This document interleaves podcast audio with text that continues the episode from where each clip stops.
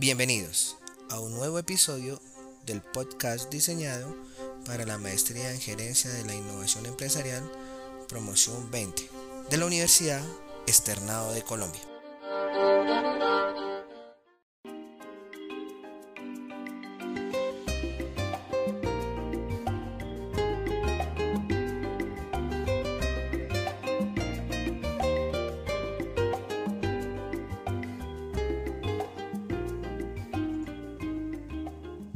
A Innovadores con Sentido, somos Carlos Andrés Casallas y Luis Ernesto Galindo. Hoy tenemos nuestro cuarto episodio de una serie de seis, relacionados con la gestión del conocimiento. Recordemos que en nuestro tercer episodio tratamos el tema creando innovación. Hoy nuestro tema es uso de la colaboración para fomentar la innovación. Hola Carlos, esperemos que este tema sea del interés de nuestros oyentes como lo han sido los demás temas tratados. ¿Qué más Ernesto? ¿Cómo vamos? Eh, sí, vamos a tratar un tema muy interesante. Esperamos que nuestros oyentes eh, lo disfruten. Y pues bueno, sin más preámbulo, iniciemos con el tema. Eh, en este mundo globalizado hay que comenzar a entender que los directores de sistemas, de ahora en adelante los vamos a llamar CEO, deben contribuir mucho más a que las empresas tengan un elemento diferenciador y un rendimiento competitivo e innovador, ¿sí? El horizonte ahora de, este jefe o este gerente debe estar encargado de ampliar de tratarle de colaborar al gerente general, al CEO, eh, en poder buscar alternativas que mejoren los rendimientos y la, producción de las organizaciones. En, en, la información o en lo que vamos a tratar el día de hoy, vamos a ver cómo cómo ese, gerente de tecnología, CEO, eh, puede colaborar o puede generar estrategias y nos vamos a ir sobre todo al tema de colaboración, aunque eh, existen tres prioridades que manejar en un departamento de TI. Hay que manejar tres prioridades que son el tema de tratar de, generar un, un modelo empresarial de innovación que consiste básicamente en que la organización debe conseguir un elemento diferenciador frente a los clientes y todo esto generando nuevo valor.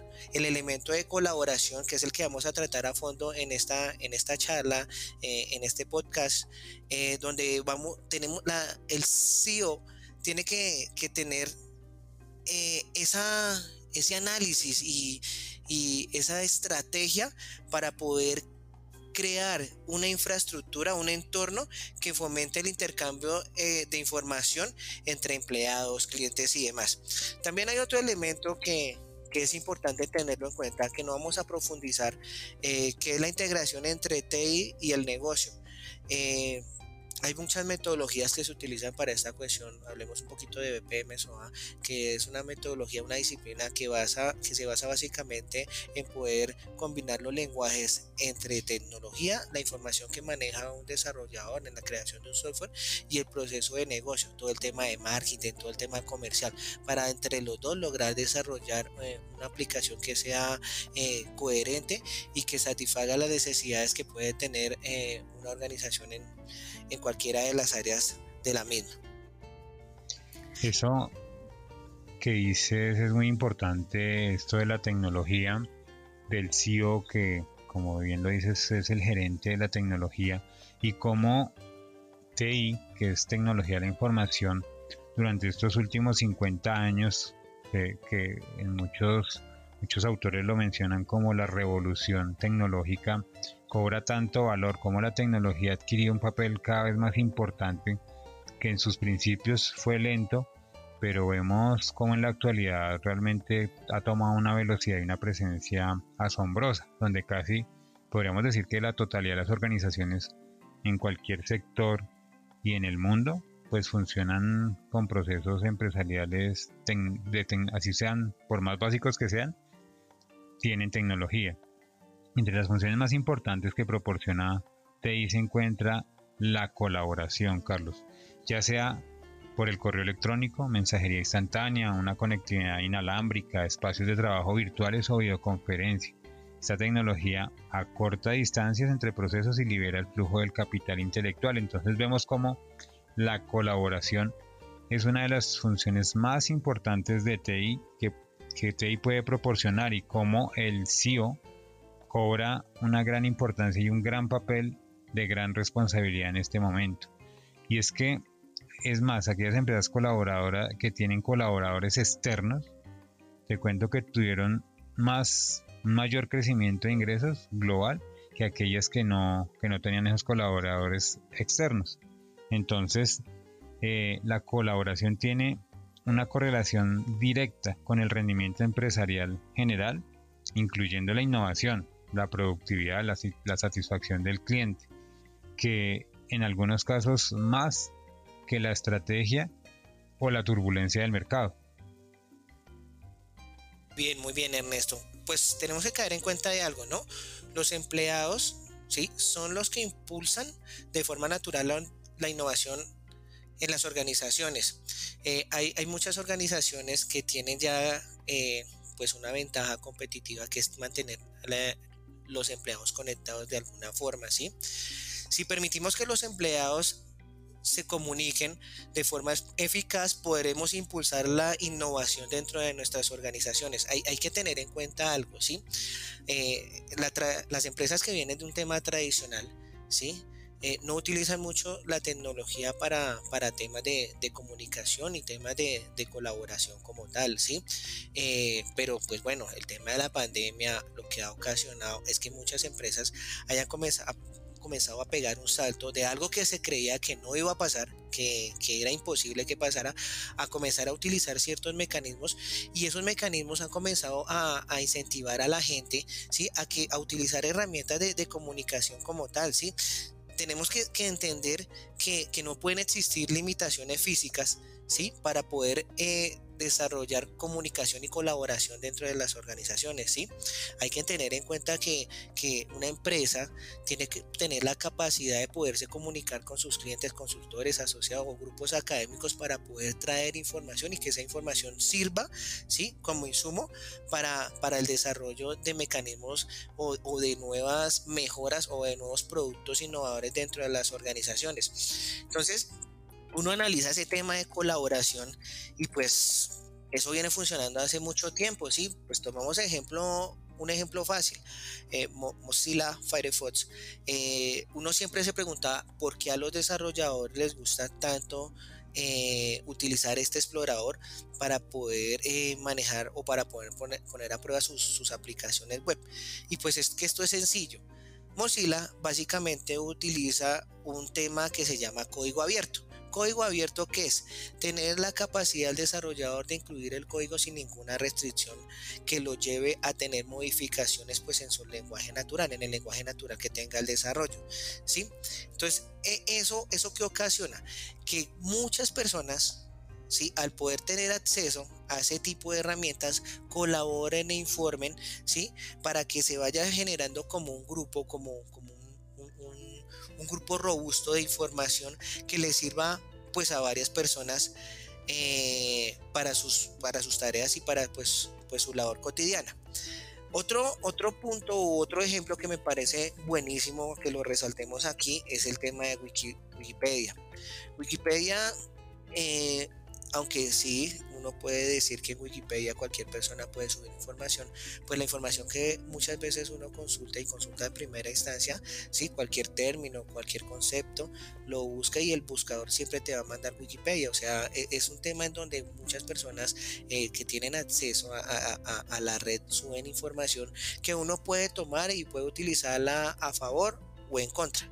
El tema de las comunidades de colaboración ¿sí? Sirve para poder eh, resolver problemas, resolver problemas eh, con base en diferentes, eh, con base en diferente información que uno puede encontrar en la red, ¿sí? Wikipedia pues te puede ayudar a, solucionar una consulta académica que tengas pequeña. Sé que muchos de nuestros oyentes van a decir, pero bueno, es que Wikipedia cualquier persona puede subir información. Entonces lo que uno dice es, pues bueno, uno tiene que certificar y reafirmar que la información que encontró allí es la correcta. Pero el fondo de, de lo que quiero decir es que este tema redes de colaboración es importantísimo poderlo desarrollar y comprender en una organización porque es como la base de encontrar todos esos puntos de innovación que van a servir en un futuro para el crecimiento como tal de, de la organización y puede tener un avance tan significativo, ¿sí? Que no está limitado por algo. Puede ser un avance ilimitado donde cualquier persona que si hacemos una red de colaboración dentro de la organización o con nuestros proveedores, clientes y demás,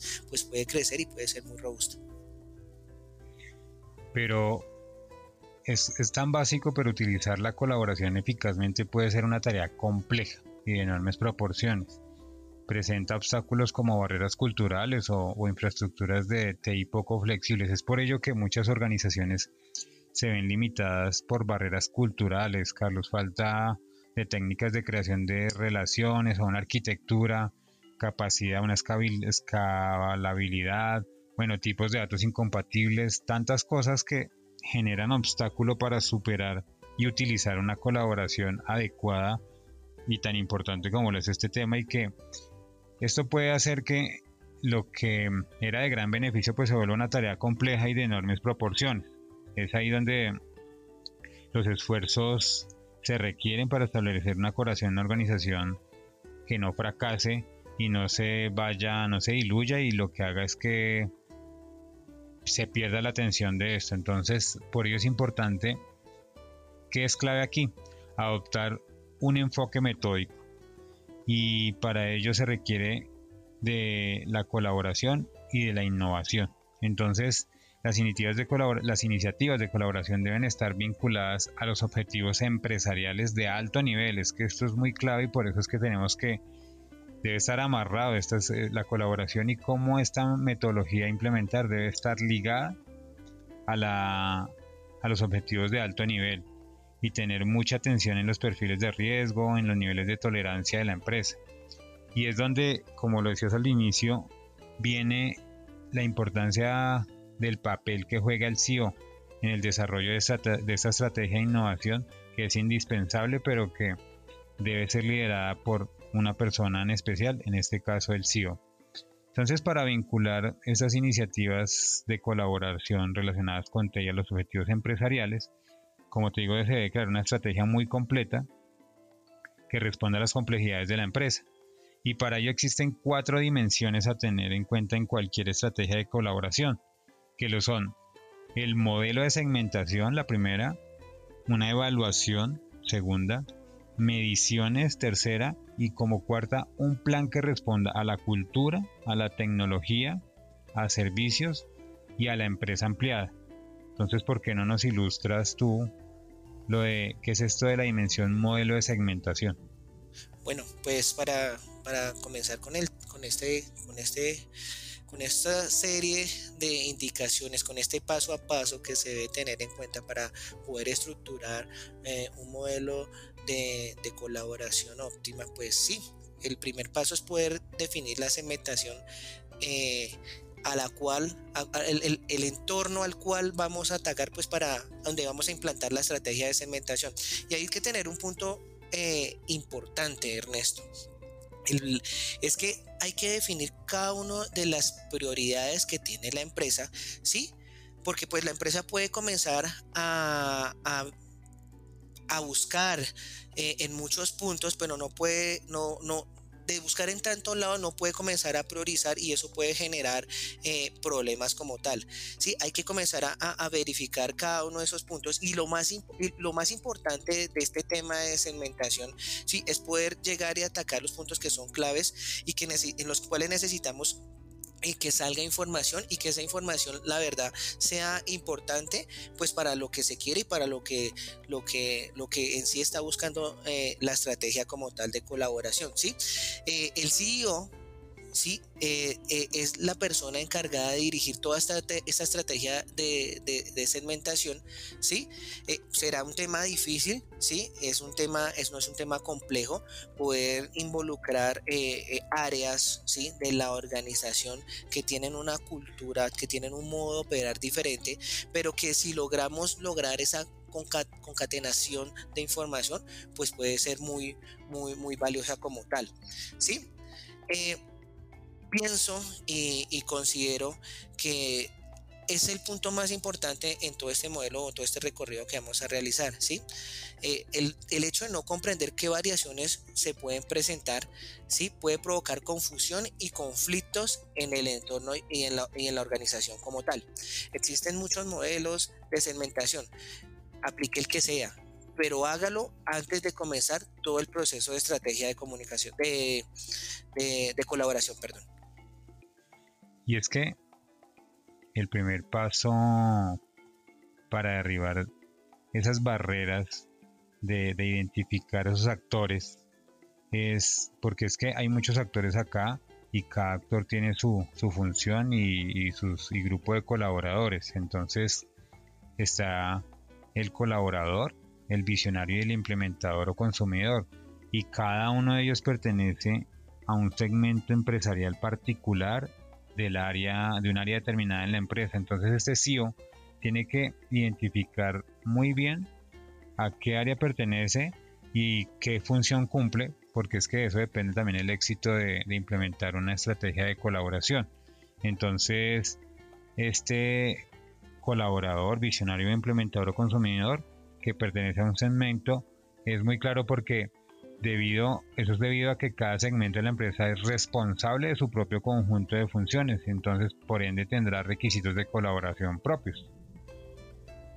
Ok, pues a mí me parece que, antes de, iniciar este tema, sí, tenemos que también el CEO debe identificar o es conveniente que identifique primero las etapas implicadas en el proceso de innovación, que las voy a resumir básicamente son, son tres la concepción de la idea, su implementación y la utilización en un entorno práctico. Que eso es lo que tú te refieres ahorita, ¿sí? Eh, hay una persona que se encarga, que es el visionario, que concibe la idea para perfeccionarla como tal, ¿sí?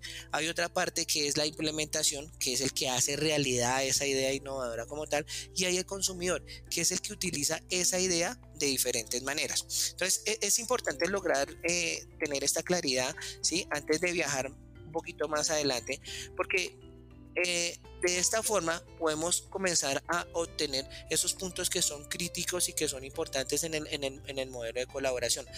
Hay que tener en cuenta que las personas eh, desempeñan distintos papeles cuando contribuyen a la innovación y es lo que acabaste de decir, que pueden ser visionarios, implementadores o consumidores y cada uno de ellos sí es, clave en, este momento de, de, la segmentación para poder eh, identificar, como lo dije ahorita, esos puntos que tenemos que atacar. Bueno, ok, creo que hemos sido claros con segmentación. Y como segundo hemos dicho que es la evaluación. Entonces, ¿qué pasa? Cuando el CEO ya tiene un modelo de segmentación, claro, como lo hemos descrito anteriormente, implementado, ya puede evaluar de manera más eficaz las prácticas de colaboración. Entonces, aplicando un enfoque único, pero ¿qué pasa? Aplicando un único enfoque para la empresa puede tener un impacto más negativo que positivo en las prácticas de colaboración es clave identificar esas lagunas, esos inhibidores. Recordemos que inhibidores es impedir o, reprimir el ejercicio de alguna facultad y oportunidades en la colaboración a un nivel detallado para que el CEO pueda dedicar a estas mejoras, dedicarse a estas mejoras específicas y dedicarle recursos y presupuestos limitados. Entonces, ¿qué pasa? Para cada elemento en el modelo de segmentación una evaluación debe responder a ciertas preguntas para que esto realmente tenga pueda tener un criterio de evaluación, como por ejemplo, qué herramientas, qué tecnologías, qué procesos se utilizan para la colaboración, cuáles son los inhibidores de la colaboración en la organización, dónde se convierte la colaboración en manual, compleja o lenta, cómo se produce la colaboración entre clases de colaboración segmentos de la empresa, dominios de actividad. Eh, en los equipos y niveles superiores existe ya una cultura de innovación. Todas estas preguntas, utilizando un modelo de segmentación como punto de partida, debe y teniendo un, paso siguiente, como lo estamos diciendo, de evaluación, debe darse respuesta a estas preguntas, a, estas que damos como ejemplo, pero pueden ser muchas más, otras diferentes pero debe dar respuesta en ese punto, en esa dimensión de evaluación a esas preguntas. Sí, Ernesto, me parece que lo que dijiste es demasiado valioso. Y pienso que ya para complementar un poquito este tema, eh, tenemos que definir que existen técnicas, ¿sí? Que sirven para poder realizar esa evaluación, ¿sí? Y poder llegar a un punto o llegar a, obtener e, esa información que es clave que nos permita de pronto poder eh, eh, corregir, ¿sí? O determinar medidas que mejoren todo ese proceso de, colaboración como tal. Para continuar, pues ya tenemos una segmentación, ya tenemos una evaluación, ahora vamos a continuar eh, midiendo los resultados. Hay que medir esos resultados que dan esa evaluación de cuál es la estrategia que estamos utilizando para el tema de colaboración.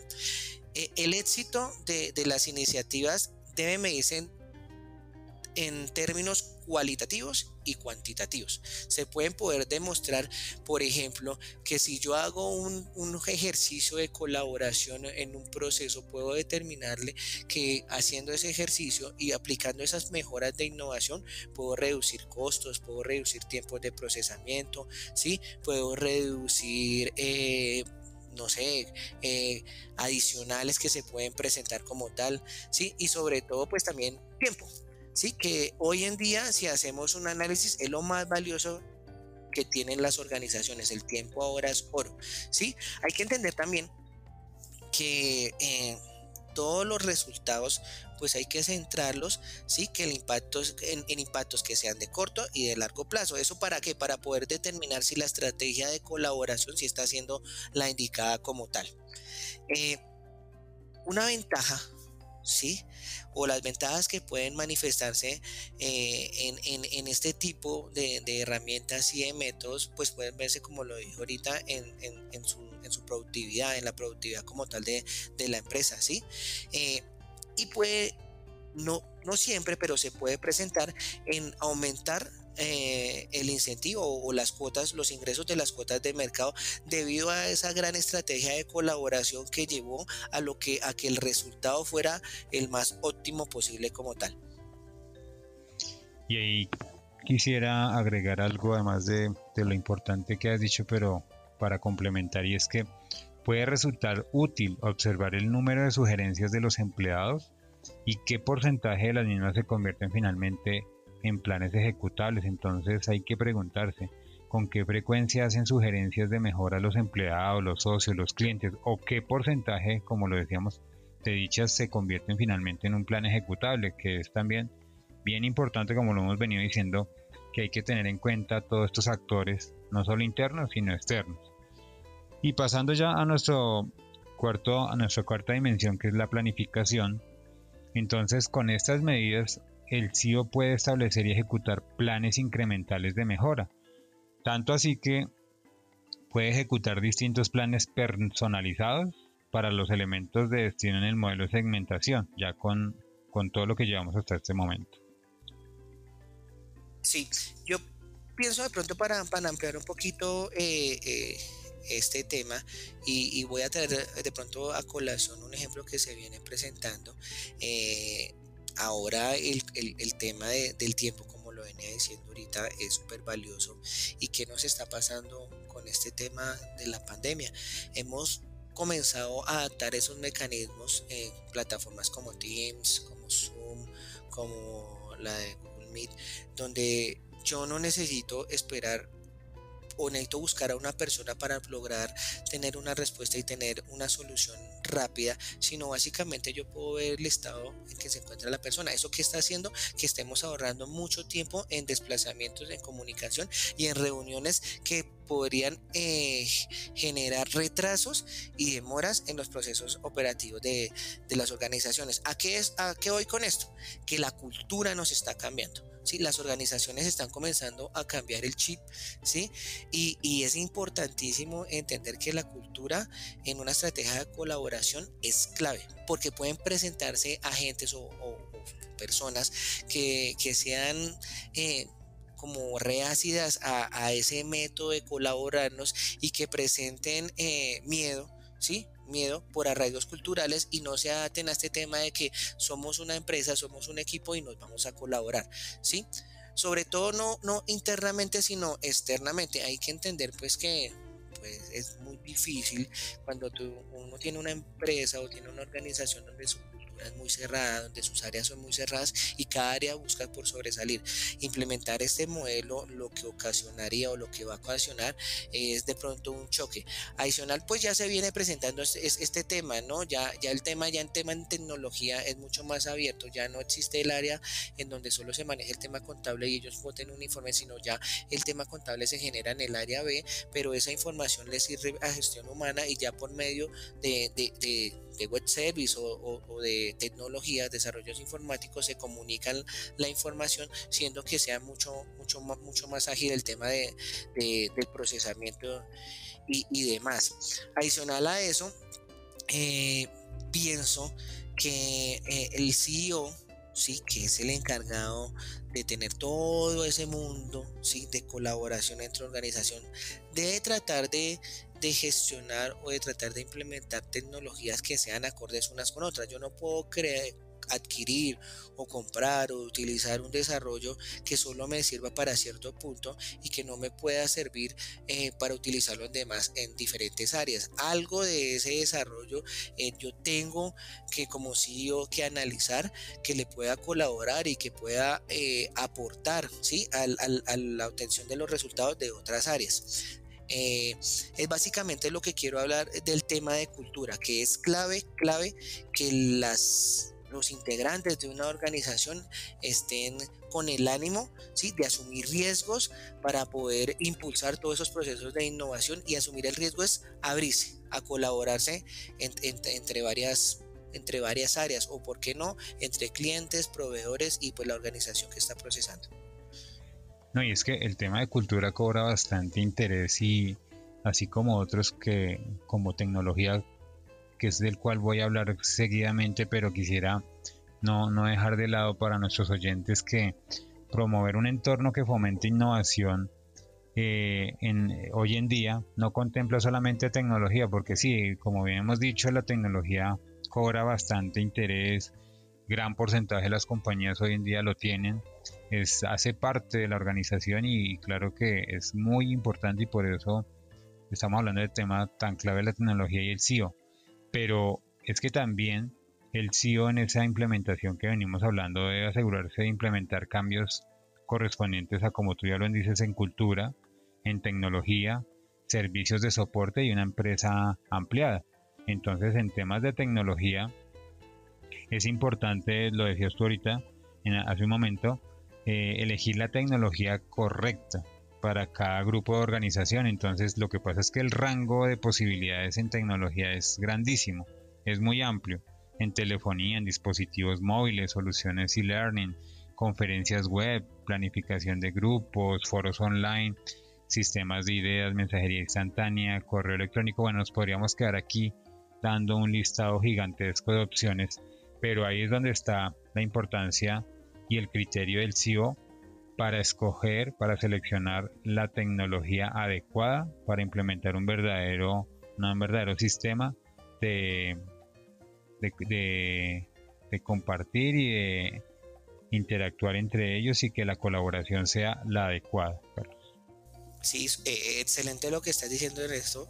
La tecnología juega un papel hoy en día fundamental en todo este rollo de, temas de colaboración.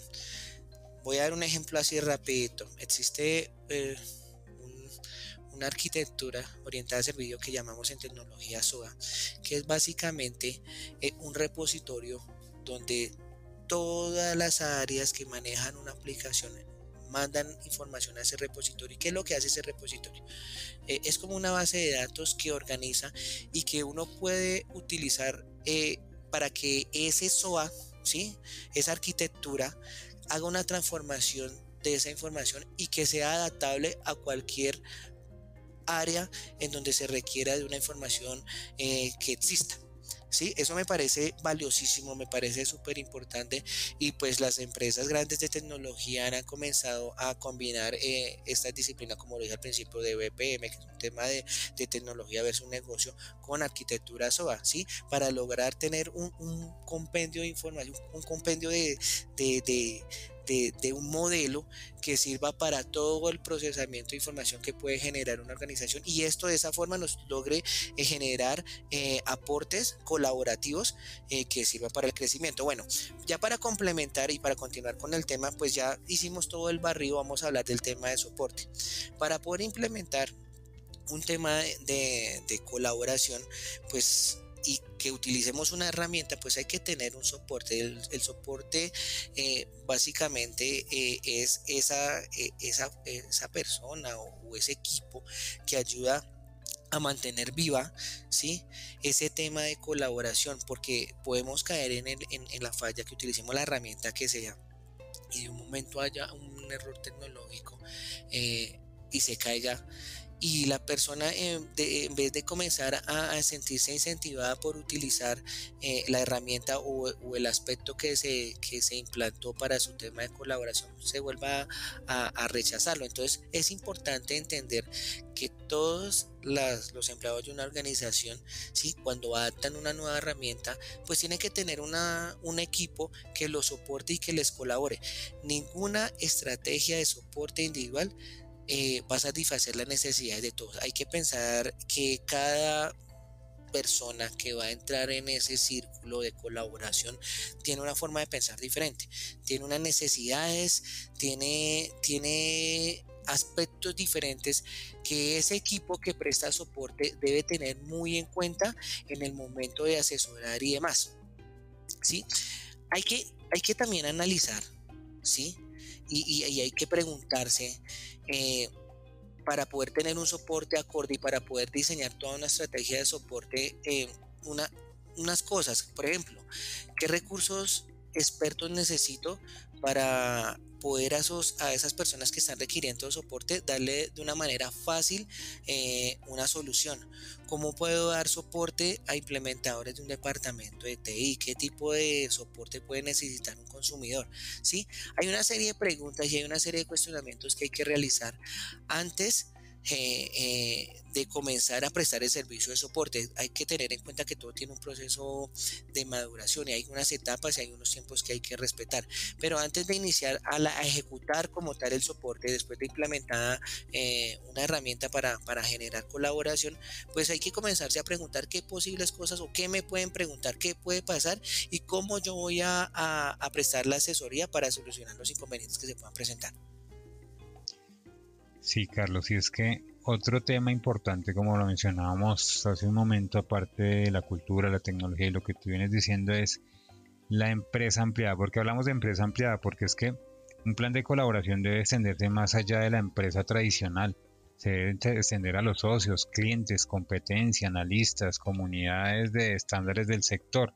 Porque es que otros miembros de la empresa extendida pueden desempeñar distintos papeles, como ya los veníamos diciendo, un papel de visionario, de implementador, de consumidor y posteriormente proporcionar mayor valor a la organización.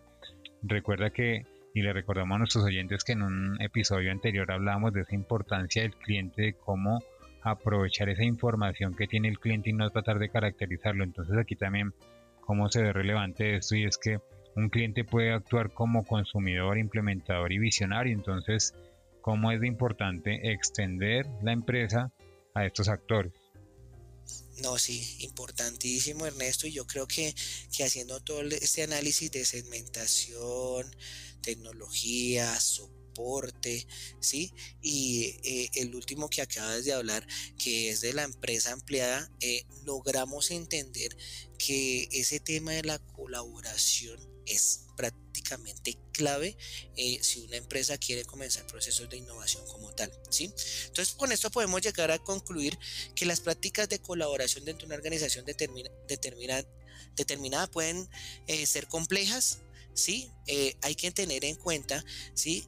Que si no utilizamos la tecnología adecuada, podemos, como lo dije anteriormente en el tema de cultura, podemos caer en ese choque, en ese choque en donde se vuelva reácido a utilizar eh, eh, medios o mecanismos que, el CEO eh, está en la obligación de, lograr compenetrar con cada uno de los, de los integrantes de la organización como tal.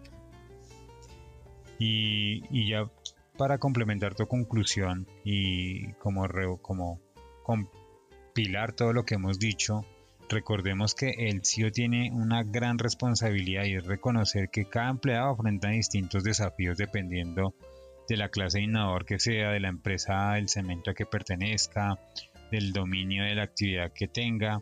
Eh, todos esos detalles el CEO tiene que tenerlos muy claros para crear una estrategia de colaboración cohesiva y con metas definidas que minimice el desarrollo, el derroche y acelere planes de la organización y adoptar una cultura de innovación como ya lo mencionábamos y aquí la clave es que se es proporcionar a los empleados, clientes, proveedores y socios aquellas herramientas y procesos que realmente necesitan, como ya lo hemos venido recalcando. Entonces, esperamos que este tema haya sido del agrado de nuestros oyentes, que nos sigan escuchando. De verdad, gracias por estar conectados con Innovadores con Sentido. Y recuerden que somos Carlos Andrés Casallas y Luis Ernesto Galindo. Buenas noches, Carlos. Gracias. Buenas noches Ernesto y les quiero recordar que este es un ejercicio académico para la Universidad Externada de Colombia. Muchas gracias.